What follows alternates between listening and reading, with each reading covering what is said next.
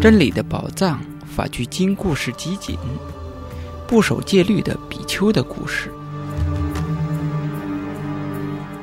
据说，比丘阿诗句和富那婆修是佛陀大弟子的徒弟，而事实上，他们两个人既无耻又邪恶。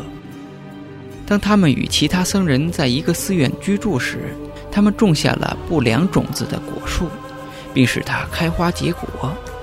他们行为不良且屡犯清规，而且他们还经常盗取其他僧人的物品。他们使得寺院不再是出家人温馨的住所。当佛陀知道他们的所作所为后，便决定开除他们的僧籍。为了这件事，佛陀召见了他的两大弟子和其他僧人。佛陀对他们说：“将那些不守清规戒律者开除，同时告诫其他的僧人。那告诫或下指使者会令那些缺乏智慧的人憎恨，但是也会被那些智者所拥戴。”接着，佛陀还为他们开示了佛法。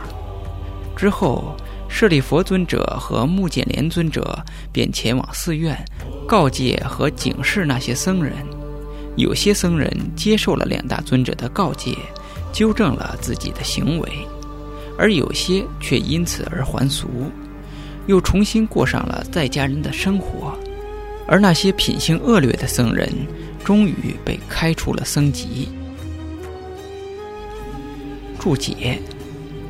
那些智者的谴责和告诫，能保护那些智慧者，避免做出反社会的行为。